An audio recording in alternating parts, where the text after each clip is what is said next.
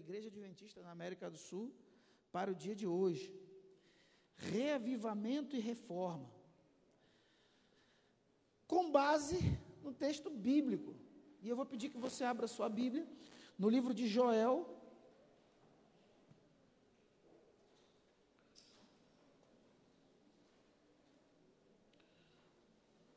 Joel é aquele livro que anda dentro da Bíblia, viu, pessoal? Cada vez que você abre, se você não tem muita intimidade, não precisa. Posso mudar de microfone? Posso? Uma outra aqui? Por favor? Ele está parando. Joel é aquele livro que, se você não tem muita intimidade com a Bíblia, cada vez que você abre, ele está num lugar diferente. Não ria que você vai se dedurar. Certo? São duas páginas só. Joel capítulo 2.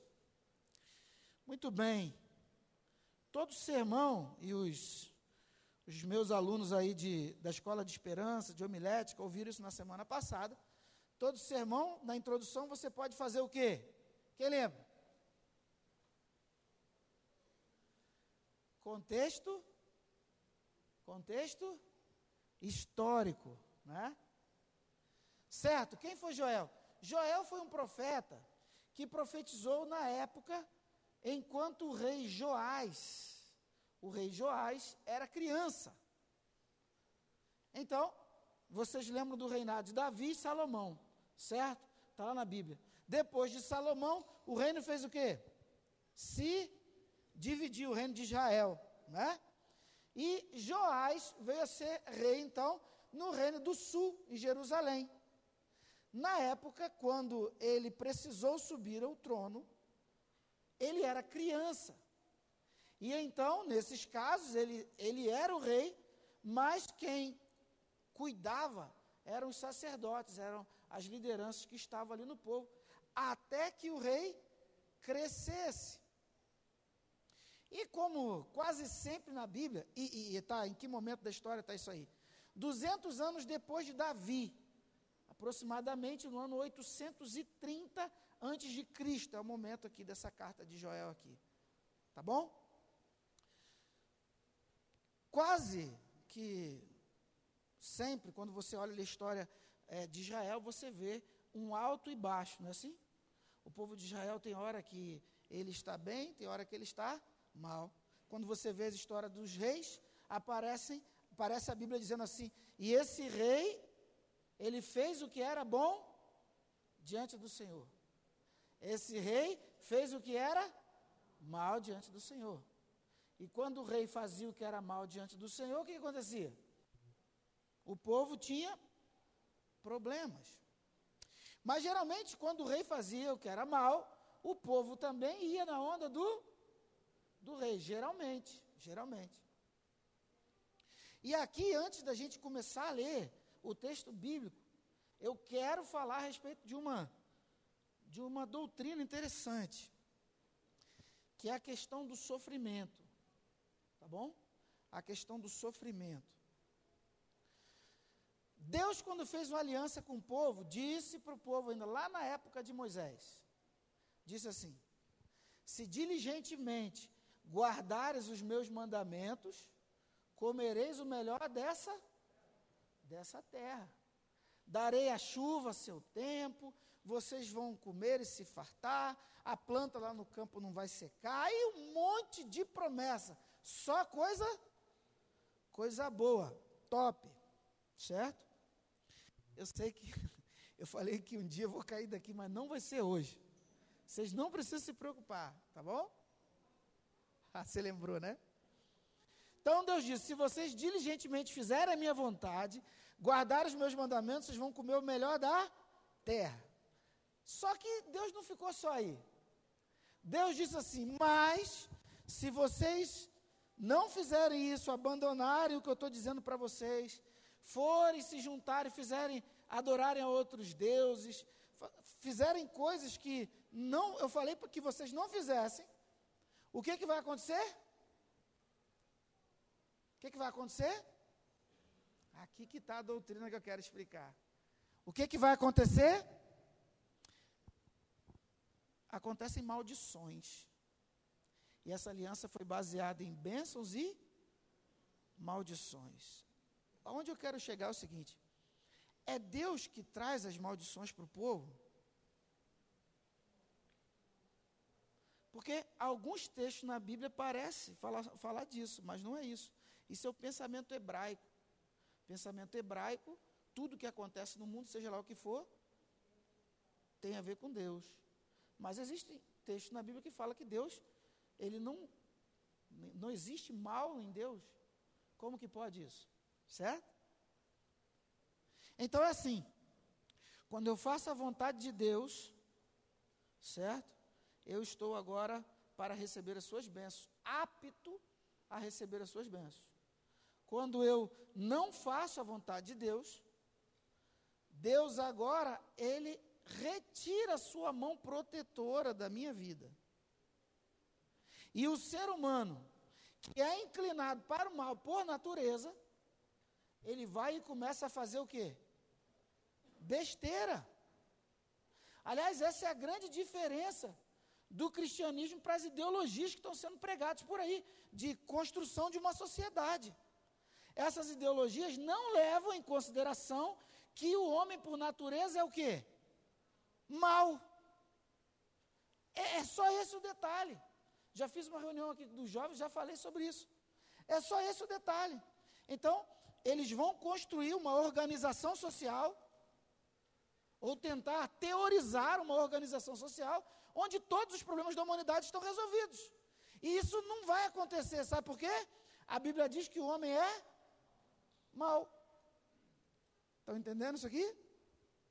Então, por isso que nós fazemos uma dez dias de oração e jejum. Porque o homem precisa estar continuamente na presença de, de Deus para colher as suas bênçãos. Agora, pastor, eu estou na presença de Deus, mas o que está sobrando para mim é só coisa difícil. Só aprovação, não é? Nós vamos falar sobre esse tema hoje.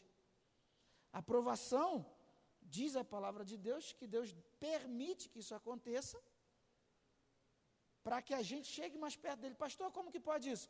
Qual é o momento que você mais se aproxima de Deus? É quando você está com o bolso cheio de dinheiro, com a saúde de ferro. É aí que você se aproxima de Deus? Só se aproxima aquele que já está acostumado. Aquele que já aprendeu a ser mordomo de Deus, convertido. Esse pode ficar bem de vida e ele se aproxima de Deus. Agora, aquele que não tem o Senhor no coração, quanto mais sossego ele tem na vida, mais longe de Deus ele fica. E aqui tem uma outra diferença que eu gostaria de explicar antes da gente entrar. Fique tranquilo que não é muito grande, não. E o Gabriel já quer que eu vá embora mesmo. Colocou um relógio desse tamanho lá atrás para mim. Obrigado, Gabriel. Uma outra diferença que eu gostaria de fazer aqui, e deixar bem claro para vocês, nessa teologia do sofrimento, eu já preguei aqui nessa igreja sobre o Salmo 73. O Salmo 73 é o Salmo de Asaf. Asaf estava sofrendo. Era um filho de Deus, vivia no templo, mestre da regência do templo, na presença de Deus. E ele então começou a, a ficar desesperado. Ele diz assim: se você abrir no Salmo 73, não precisa, mas depois você pode ler. Diz assim: Quanto a mim, quase me resvalaram os pés, quase abandonei a minha fé, porque eu olhava o ímpio, o ímpio prosperava, prosperava, prosperava, prosperava. E eu estou aqui no sofrimento. De que, que adianta? Ele coloca assim: em vão eu aprendi tudo que eu aprendi sobre Deus. Porque ele estava sofrendo e o ímpio estava prosperando. Aí ele diz assim lá no final: Até que eu entrei no templo e eu conheci o que vai acontecer com eles. Aí a minha vida mudou. Então eu quero explicar uma outra coisa para você. Não se compare com o ímpio. Uma vez que você tomou a decisão, uma vez que você tomou um compromisso de estar com o Senhor, você agora tem um compromisso com Deus, de representar Ele nessa terra. Então, toda vez que Deus manda um sofrimento para você, Deus manda. Deus permite o sofrimento para você, é para você crescer. Porque o ímpio, o diabo não está preocupado. Está entendendo? O diabo está preocupado com quem? Com você. É mais um motivo que você precisa buscar estar na presença do Senhor. Porque é só com a proteção dele que a gente consegue suportar as provações. Porque o diabo quer derrubar é a gente, não é o ímpio. Então não fique se comparando o ímpio. Busque estar na presença do Senhor. E é nesse contexto que a gente vai ler o texto agora aqui. Tá bom? Para a gente poder entender o que estava acontecendo. Bem, o que estava acontecendo aqui então? Eu já dei o contexto histórico, falta um, falar um pedacinho. O rei era criança, os sacerdotes, os principais do povo, não estavam cuidando do povo direito, e o que, que aconteceu com o povo? O povo abandonou o Senhor. E no capítulo 2 de Joel,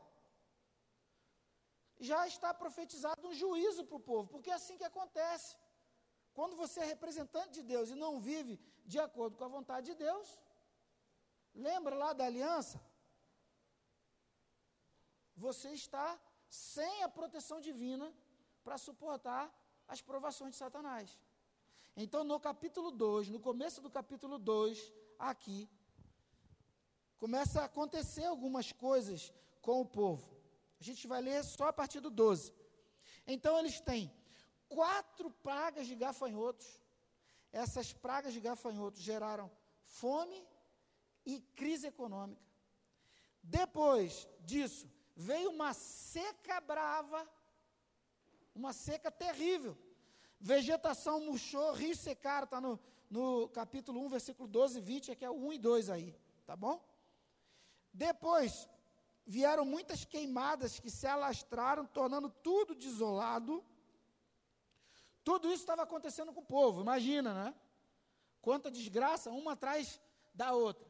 E aí no capítulo 2, aparece então agora o rumor de que um exército muito poderoso estava vindo para poder acabar com tudo. A descrição que o texto traz desse exército é que na frente do exército parece o jardim do Éden, atrás o inferno. Tudo destruído, não sobra nada. E então, nesse, nessa situação, Deus então vai falar com Joel. A questão aqui é: eles estavam nessa situação. O mundo parece diferente hoje, em muitas vezes, muitas circunstâncias na nossa vida? Não, não parece.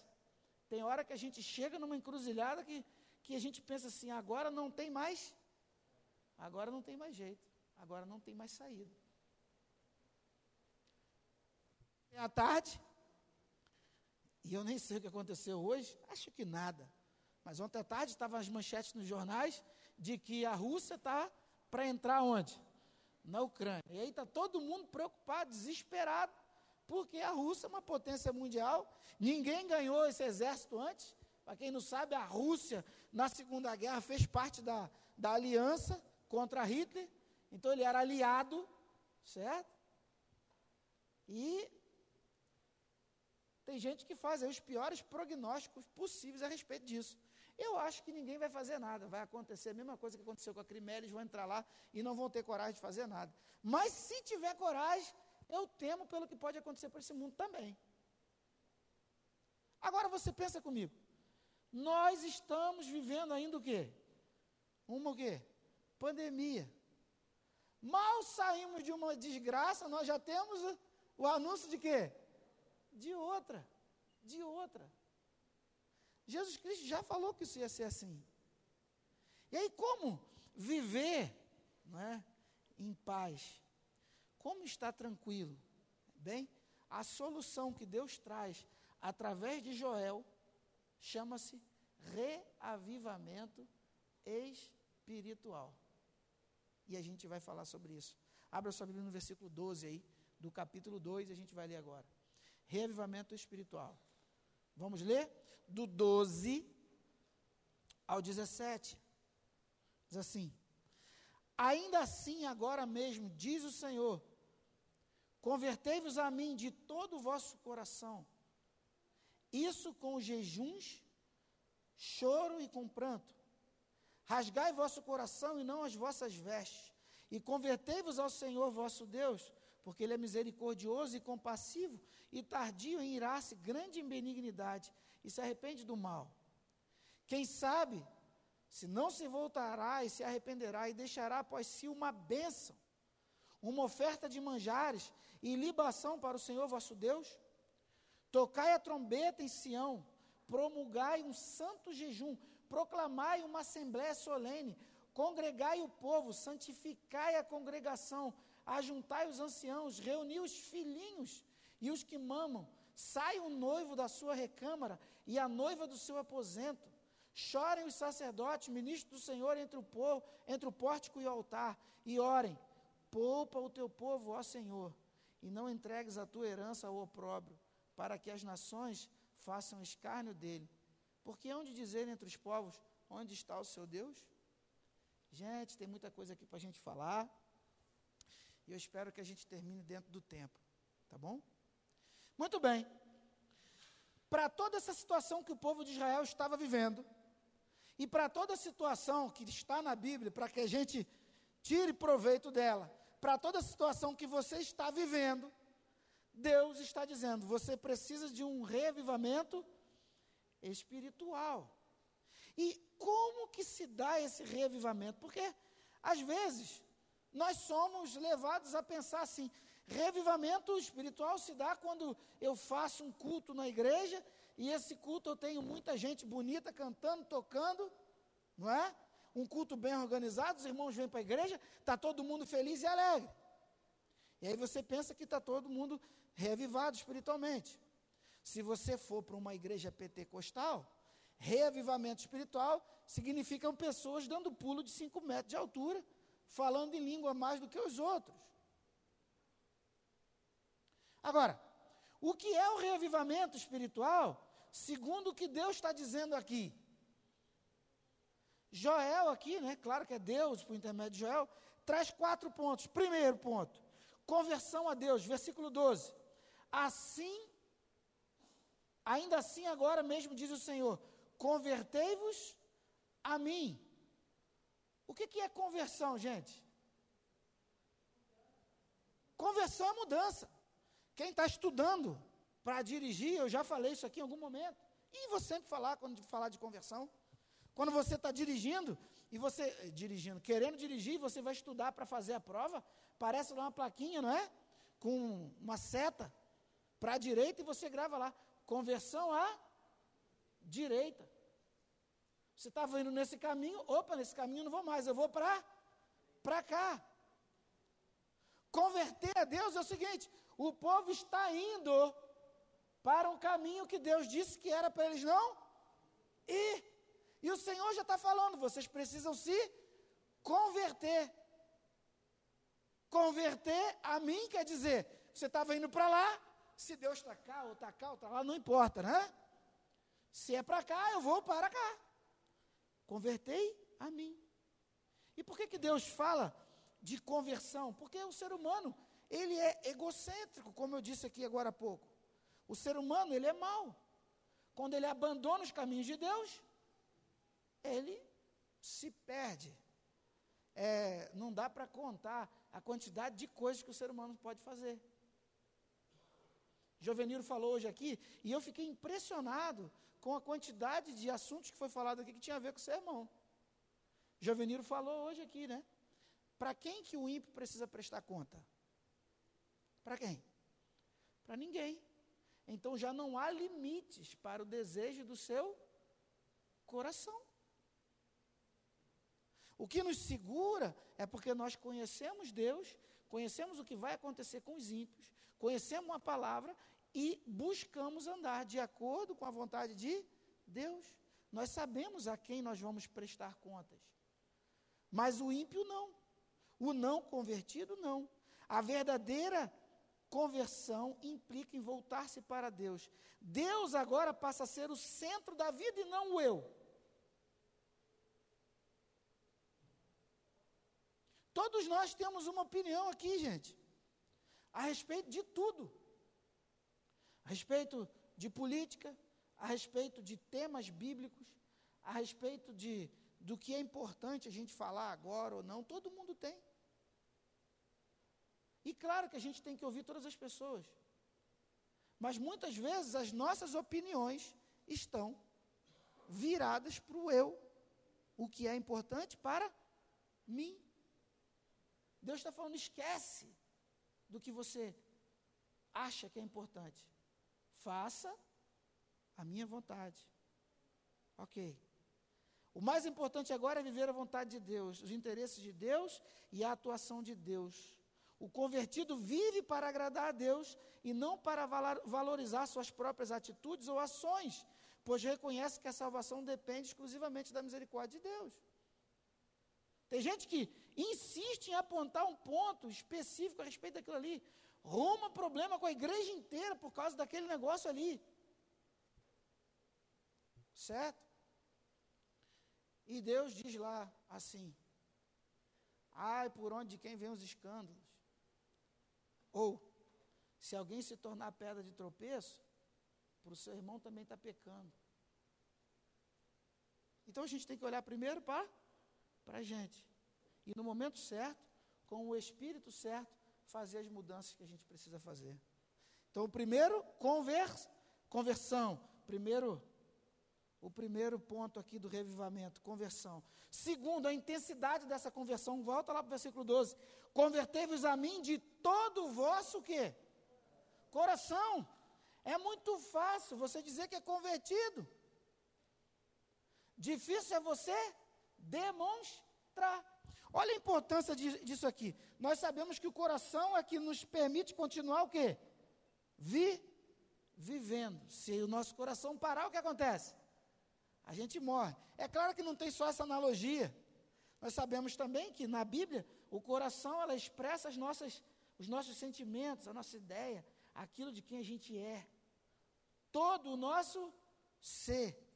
Deus está dizendo: convertei-vos a mim. Qual é a intensidade? É só um pouquinho? Vai lá na igreja sábado de manhã, né? Vai lá. Diz que você é adventista ali, entendeu? Em casa você faz outra coisa. E eu falo isso para mim também. O revivamento verdadeiro insiste em converter e converter de todo coração. Todo coração. Mudança de atitude completa.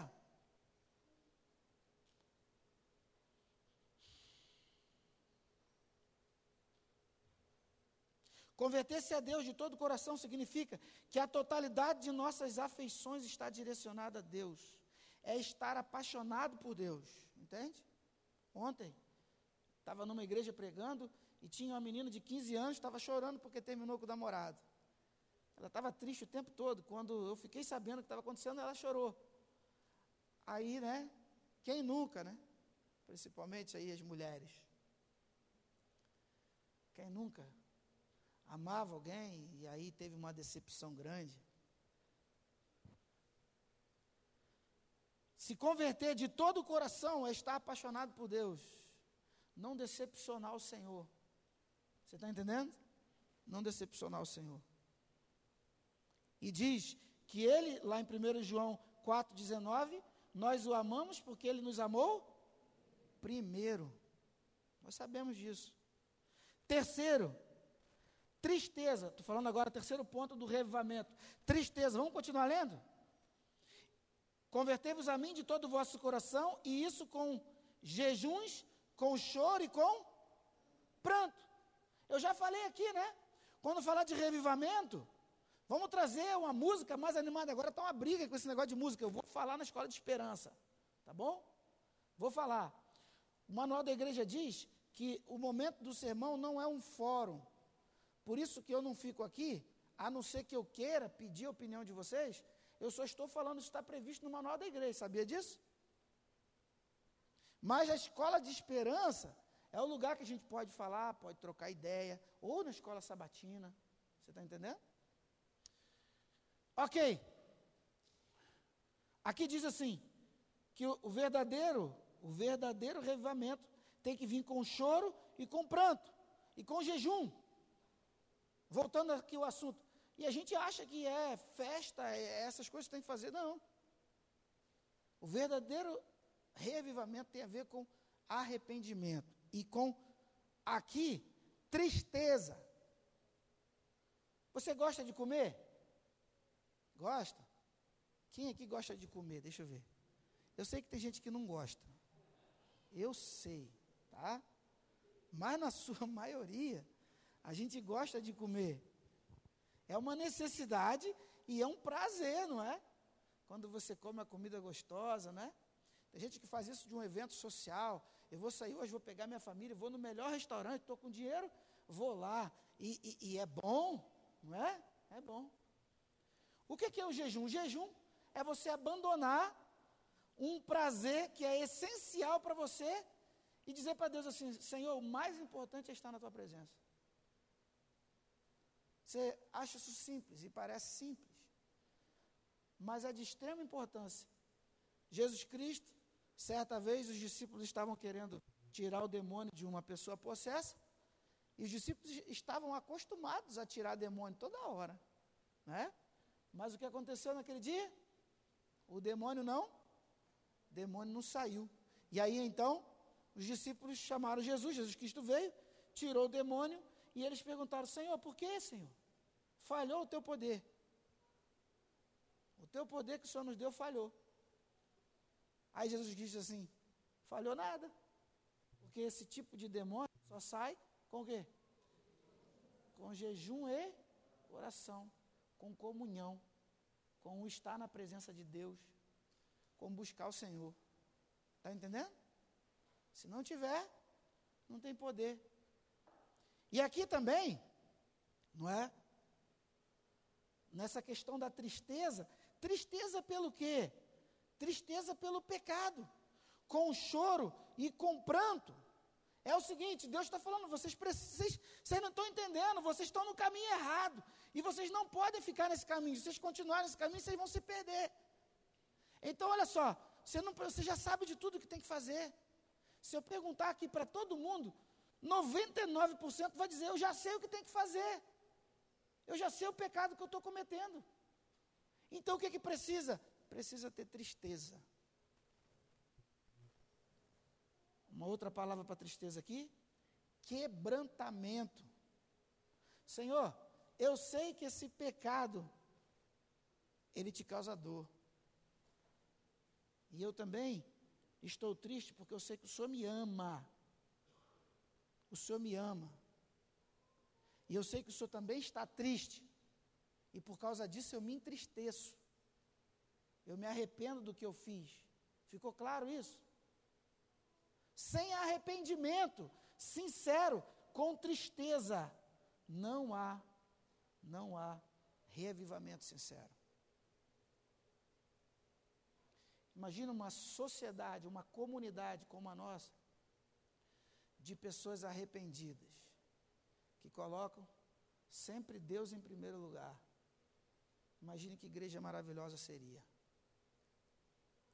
O quarto e último diz assim: olha, está lá no versículo 13: Rasgai o vosso coração e não as vossas vestes. Isso aqui é, é simples. O povo na antiguidade quando se arrependia ou dizia que estava se arrependido, ele rasgava a roupa, se vestia de pano de saco, colocava cinza na cabeça.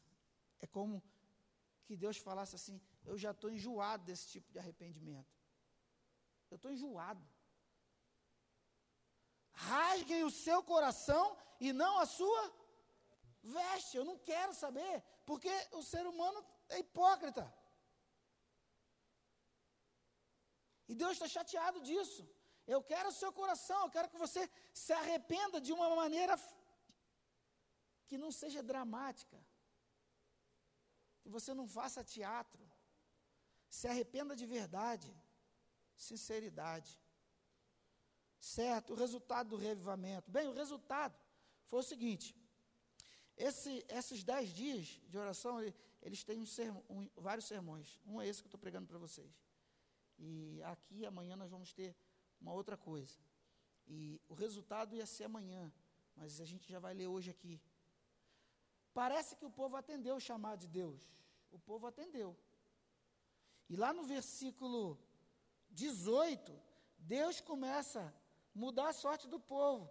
Diz assim: Então o Senhor se mostrou zeloso da sua terra, compadecesse do seu povo. E respondendo lhe disse: Eis que vos envio o cereal e o vinho e o óleo, e deles sereis fartos, e vos não entregarei mais o opróbrio entre as nações. O exército que vem no norte, ó, não precisa se preocupar, não. Lançá-lo-ei em uma terra seca e deserta. Lançarei a sua vanguarda para o mar oriental e a sua retaguarda para o mar ocidental. Subirá o seu mau cheiro e subirá a sua podridão, porque agiu poderosamente. Não temas, ó terra, regozije-te e alegra-te, porque o Senhor faz grandes coisas. Não temais animais do campo, e Deus vai falar, e até o verso 26 você pode ler, a quantidade de bênçãos que o Senhor está dando para o povo. O povo atendeu, atendeu. Então, o resultado de quando o povo tem um revivamento espiritual, de acordo com esses ensinamentos que Deus está dando aqui, que eu falei, é conversão a Deus com intensidade, com tristeza pelo pecado e com o coração sincero. Quando isso acontece, Deus muda a sorte do povo dele. É isso que acontece. É isso que acontece. Agora, Deus, ele muda a sorte para quê? Qual finalidade? Tem o texto aí que eu estava buscando aqui agora para a gente ler. O texto é o versículo 14, um texto emblemático, versículo 14. Vamos ler? Fiquei com calor agora aqui. Parece que abafou, é coisa minha, né? Depois do Covid eu comecei a sentir tanta coisa. Versículo 14. Quem sabe? Botaram tanto si aqui que ficou complicada a compreensão do texto. Né? Mas aqui assim, quem sabe Deus não se arrependerá e deixará após si uma bênção e uma oferta de manjares e libação para o Senhor vosso Deus. Então assim, eles estavam na desgraça. E a desgraça era tanta que o povo não tinha nem como adorar mais no templo. Porque a adoração envolvia levar as bênçãos. Não é assim que você faz?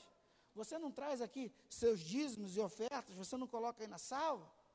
Naquele tempo tinha mais coisas, você levava animais, você levava um monte de coisa. E se está todo mundo duro, numa desgraça generalizada, nem adoração tinha mais. Mas, Deus diz assim: Deus é tão misericordioso que se vocês se arrependerem, Deus vai dar isso tudo para vocês. E Deus deu. E foi restaurada a adoração no templo. Certo? E quem pode participar? Daqui a pouco a gente vai falar da finalidade desse, desse resultado. Porque resultado é uma coisa e por que, que Deus fez isso é outra. Eu vou falar. Mas quem que deveria participar desse revivamento? Quem? Versículo 15: Tocai a trombeta em Sião, promulgai um santo jejum, proclamai uma assembleia solene Congregai o povo, santificai a congregação, ajuntai os anciãos, reuni os filhinhos e os que mamam. Vamos parar aqui, daqui a pouco eu leio o restante. Primeira coisa que a gente tem que ver aqui é o seguinte: a gente sabe que o arrependimento ele é individual, certo? Nós sabemos, nós sabemos que a salvação ela é individual, mas Deus ele não quer salvar só você, uma pessoa. Está entendendo? Deus não quer salvar você e a sua esposa que está do teu lado ficar. Deus não quer salvar. É esse é um outro, esse é um outro é, regra de homilética, viu, Joel? Eu ia falar assim: Deus não quer salvar esse lado de cá, esse lado de cá se perder. Mas eu nunca posso dizer quem faz se perder. Entendeu, homilética? Entendeu? Eu fiz só pra, de curiosidade. Obrigado.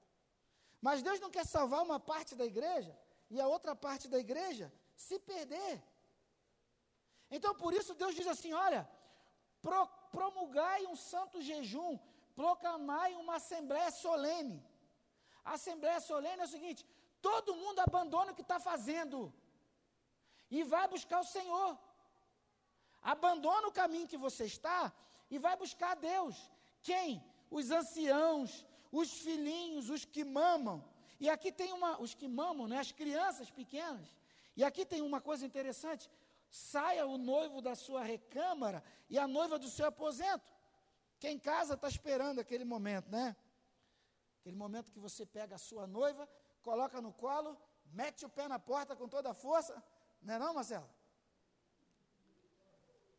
Mete o pé na porta com a noiva no colo, não é? Hã? Não entendi. Se aguentar, né? Ah, quem falou foi o Marcelo, viu? Você mete o pé na porta com a noiva do colo, aí fecha a porta e diz assim: enfim, enfim sós. Pois é isso que o texto bíblico está dizendo. O texto está dizendo assim: você que acabou de fazer isso, eu, Senhor, estou falando agora, abandona, sai daí e vai para a casa do Senhor, a programação solene, a assembleia solene. Vá se humilhar, vá se arrepender dos seus pecados. Porque o povo, o que, que foi? Ficou um pedaço de papel? Porque o, porque o povo precisa de que todos estejam unidos no mesmo pensamento. Todo mundo. Deus quer salvar hoje operar a salvação para todos. Entende? Deus quer operar a salvação para todos. Certo? Partindo para o final aqui. Quem deve participar dessa renovação espiritual, nós já falamos aqui, não é? Agora, qual a finalidade? Qual é a finalidade desse revivamento? Bem, eu falei do resultado. Não confunda o resultado com a finalidade do resultado. O resultado é colhermos as bênçãos de Deus. Agora, para que isso? Para que colher as bênçãos de Deus? Só para a gente ficar feliz? Você deve pensar. Bênção, eu me alegro, certo? Mas tem um texto aqui agora que eu quero ler para você. Deixa eu só pegar aqui. Que é o versículo 17. Chorem os sacerdotes, ministros do Senhor, entre o pórtico e o altar e orem. Poupa o teu povo, ó Senhor, e não entregues a tua herança. Quem é a herança de Deus? Quem é? Ah, era o povo de Israel. Ah, Paulo já falou isso lá. Lá no livro de Hebreus que nós estamos estudando. Vocês são herança do Senhor, povo santo, sacerdócio real é, é, é, povo de propriedade exclusiva do Senhor. Você é o Israel moderno. Olha a oração aqui. Não entregues a tua herança ao opróbrio, para que as nações façam escárnio dele. Porque não, não onde dizer entre os povos, onde está o seu Deus? Para que, que Deus nos dá bênção? Deus nos dá bênção para a gente glorificar o nome dele. Entendeu? Lembra que eu falei que você é um representante do Senhor? Quando você assumiu esse compromisso com Deus, você se tornou um representante de Deus. Lembra que eu falei? Que eu expliquei isso aqui? Pois é. Esse texto está dizendo o seguinte: que quando você que se diz um representante de Deus está passando por desgraça, o mundo olha para você e diz o quê? Que igreja que você vai? Fala para eu nunca mais ir para eu nunca ir lá. Quando o povo estava daquele jeito ali, sofrendo, sofrimento desgraçado, os povos que estavam vizinhos de Israel, onde está o seu Deus? Seu Deus abandonou você. Deus abandonou você ou você que abandonou a Deus? Então, Aqui nesse texto está a finalidade de nós recebermos as bênçãos de Deus. Para que a gente seja, para que a gente dê glória ao Senhor e seja testemunha dele. Então a pessoa vai olhar para você e vai dizer assim: ah, mas você é diferente? Você é diferente? Você é cristão? Sou. Você serve a Deus? Sirva aonde? na igreja adventista sétimo dia? Porque você é um abençoado. Deus quer fazer de você um abençoado. Mas para isso, Ele convida a todos nós a termos hoje um reavivamento sincero. Ninguém está aqui falando de batuque, de música diferente ou de qualquer outra coisa. O reavivamento, segundo esse aqui que Deus apontou através da boca de Joel, é conversão, mudança completa na vida. Deus agora é o centro, o eu não existe. O eu não existe. Convite de Deus para a gente nessa manhã, para nós. Como que você, como que está a sua vida cristã? De que maneira? Está parecido com o que estava o povo de Israel naquela época? Você está longe do Senhor? Você não lê mais a Bíblia? Você não, não quer saber das coisas de Deus? Está aqui na igreja, mas está aquele crente Raimundo, com um pé na igreja e um pé, e um pé no mundo, certo? dando mau testemunho da fé que você teve um dia. Ou quem sabe você está aqui na igreja e se acha o maioral, certo? E se acha também melhor que todo mundo. Está tudo errado. Deus, nessa manhã, convida você a se arrepender, a quebrantar, rasgar o coração e não as vestes, diante dEle. E dizer: Senhor, eu quero ser seu povo eu quero receber suas bênçãos. Eu quero dar glórias a Ti com a minha vida no mundo, através das bênçãos que o Senhor vai me dar. Eu quero ser influência para esse mundo. E aí alguém falou aqui até de igreja morna hoje, não lembro quem foi. Foi você mesmo, né? Ô?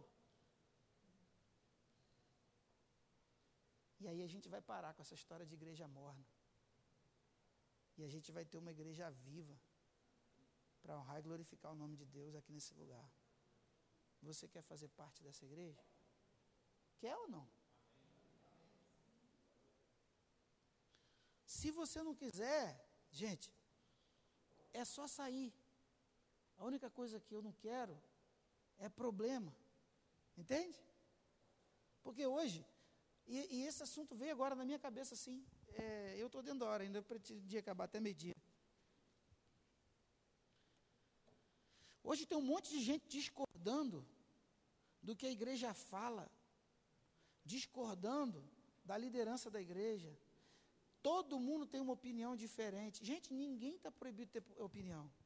A Constituição está aí para garantir a opinião de todo mundo. Agora, não queira trazer coisas para dentro da igreja que a igreja já é bem clara a respeito do assunto. Pô, Sai da igreja e cria lá, a igreja adventista do, do revivamento, igreja adventista do. Já tem, né?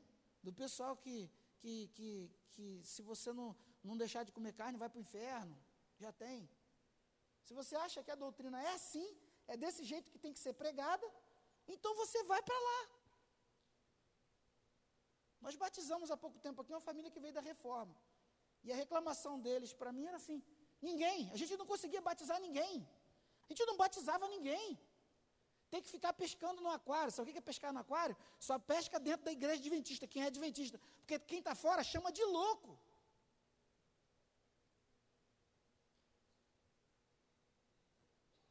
Então, por que, que fica dentro da igreja, falando mal da igreja, falando do, da, da, instituição, falando da, da liderança, falando mal de tudo? Gente, sai e monta a sua igreja. Porque aqui dentro o que você está fazendo é pecado, porque você vira pedra de tropeço. Não estou falando para ninguém específico. Estou falando caso você tenha ouvido isso. Uma outra coisa, eu não quero parecer aqui é, arrogante. Todo mundo aqui tem o direito de assistir o que quiser. Eu não sei se eu falei isso aqui na semana passada, ou se foi lá no Cônego, ou se for, eu não sei, eu vou falar de novo. Todo mundo tem o direito de assistir o que quiser. Não estou proibindo você de assistir vídeo, pastor fulano de tal, pastor fulano de tal, pastor fulano de tal, pastor fulano de tal. Pastor fulano de tal não tem responsabilidade sobre sua vida. Sabe quem tem? Sou eu e os anciãos que estão aqui. Ele não conhece a realidade desse rebanho, ele conhece a realidade daquele rebanho. Você está entendendo? Eu respondo a um presidente, a um ministerial, o presidente responde ao presidente da União e vai subindo até chegar ao presidente da divisão. Nós temos pessoas que estão estudando profecia o tempo todo para saber o que é importante para chegar e falar para o povo. Mas aí a gente recebe zap zap toda hora de cada nego maluco alucinado. Certeza que o mundo cabe essa semana. Certeza, o Papa voou, pegou o avião, foi lá falar com os Estados Unidos. Esse, esse, acabou essa semana. Ué, e a nossa igreja está parada, ela não sabe das coisas que estão tá acontecendo? No momento certo eu vou falar para vocês. Ah, bom, porque a gente tem que morar na, na, no mato. Quanta gente! Aí videozinho de criança cantando e, e, e plantando pé de, de ipim. Não é? Cavando buraco, plantando. Temos que ir para o mato. Ué, se você for para o mato, quem vai pregar para o mundo? Existe um momento certo para fazer isso. Estamos aguardando o quê? Estamos aguardando decretação do decreto, né? Dominical. Esse é o sinal para todo mundo sair. Todo mundo não, que a irmã Ate fala que os pastores vão ficar. Se você for para o mato agora, quem vai pregar para o mundo? Que doutrina louca é essa? Se você tiver condição de sair para o mato e morar, ter sua casa, mas você tiver contato com aqueles que estão no mundo para pregar, então você, você vá. Que o melhor é ir mesmo. Para você não se contaminar com o mundo, tudo bem. Mas não pode a igreja toda sair e ir para o mato, como é que vai ser? Você tem condição de fazer isso? Comprar um sítio agora e ir para o mato? O que, que isso traz? Só traz o próprio para a igreja. A igreja fica confusa. Queridos, você pode assistir o vídeo que você quiser.